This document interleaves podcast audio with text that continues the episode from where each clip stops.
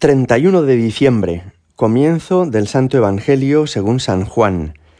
En el principio existía el Verbo, y el Verbo estaba junto a Dios, y el Verbo era Dios.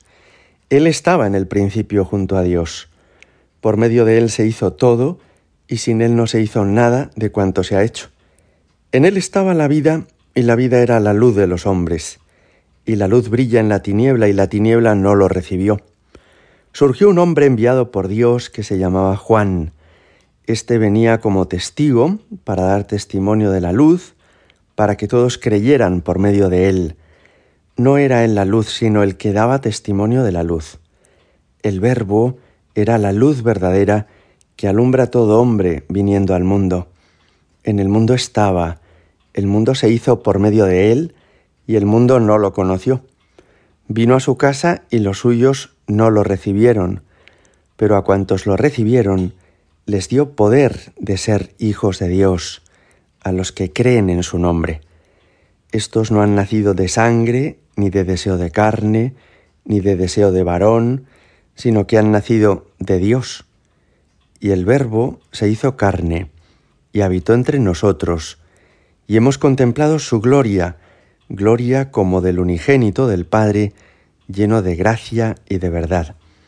Juan da testimonio de él y grita diciendo, Este es de quien dije, el que viene detrás de mí se ha puesto delante de mí porque existía antes que yo, pues de su plenitud todos hemos recibido gracia tras gracia.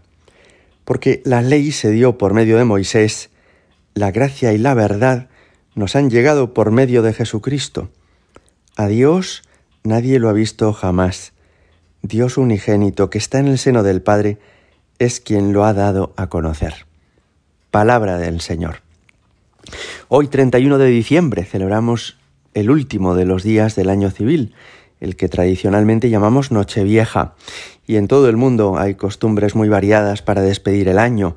En España comeremos tantas uvas a las 12 de la noche como campanadas del reloj. En Italia se suele celebrar con lentejas este día. Pero quiero proponeros hoy una forma de celebrar esta noche vieja que nos aconseja el Papa Francisco.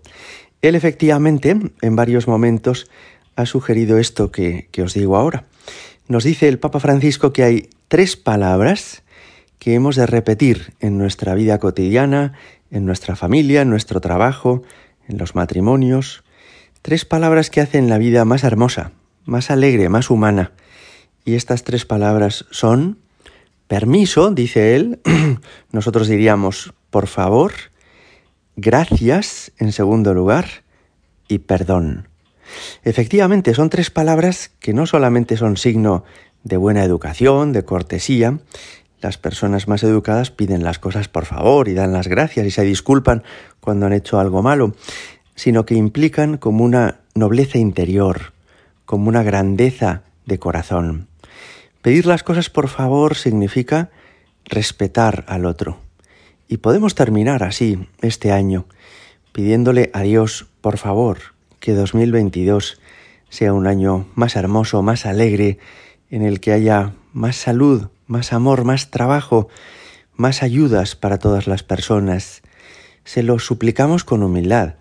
No se lo exigimos, sino que entendemos que si las cosas son mejor en el futuro que en el pasado, es por pura gracia de Dios.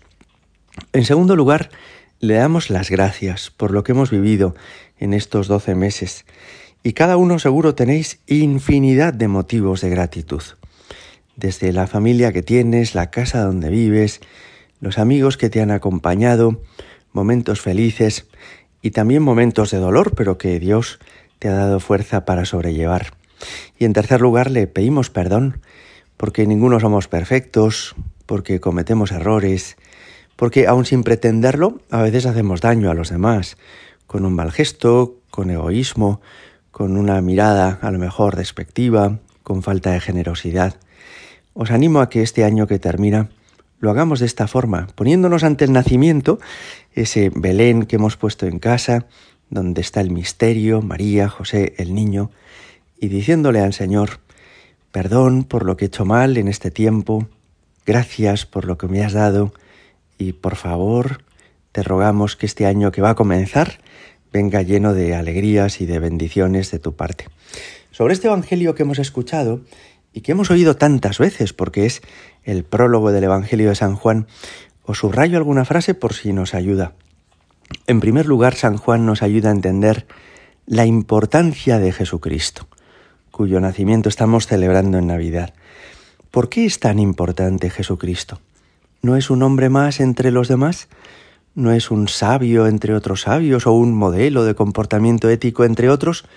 No, no, es mucho más que eso. Jesucristo ya existía antes de nacer en el portal de Belén y por eso dice este prólogo de San Juan, el verbo estaba junto a Dios, el verbo era Dios, por medio de él se hizo todo, en él estaba la vida. Y solo después dice, y el verbo se hizo carne. Es decir, el que nace en el portal de Belén no es un niño cualquiera, sino que es Dios mismo que se hizo niño. Y este misterio de la Navidad significa que Dios ha querido ser tan cercano a nosotros que se ha hecho uno de los nuestros. Ha asumido nuestra fragilidad, ha querido abrazar nuestra pobreza, pasar frío, hambre, sueño, dejarse abrazar, dejarse querer y también hacerse vulnerable. El misterio de la Navidad es que Dios es tan humilde que quiere venir a nuestro lado y compartir la existencia con nosotros. Y dice este Evangelio, por último, dice, a cuantos lo recibieron, les dio poder de ser hijos de Dios, a los que creen en su nombre. Qué impresionante es esto. Ciertamente que todo en este mundo es criatura de Dios. Lo son las plantas, los animales, las personas, los océanos, los astros, los planetas. Pero ser hijo es algo mucho más grande. Ser hijo significa ser de la familia, que haya una intimidad entre un hijo y su padre. Ser hijo significa también ser heredero. Y aquí San Juan dice, a los que lo recibieron les dio poder de ser hijos de Dios. Qué afortunados somos de que Dios ha querido incorporarnos a su familia, hacernos sus hijos, de que Dios ha querido regalarnos la vida eterna e introducirnos en su círculo más íntimo, hacernos sus amigos. Le damos gracias a Dios al final de este año, sobre todo por este regalo precioso. No somos para ti simplemente una criatura, como las hormigas de un hormiguero o como los peces de un mar, sino que tú nos quieres como un padre a sus hijos. Gloria al Padre y al Hijo y al Espíritu Santo, como era en el principio, ahora y siempre y por los siglos de los siglos. Amén.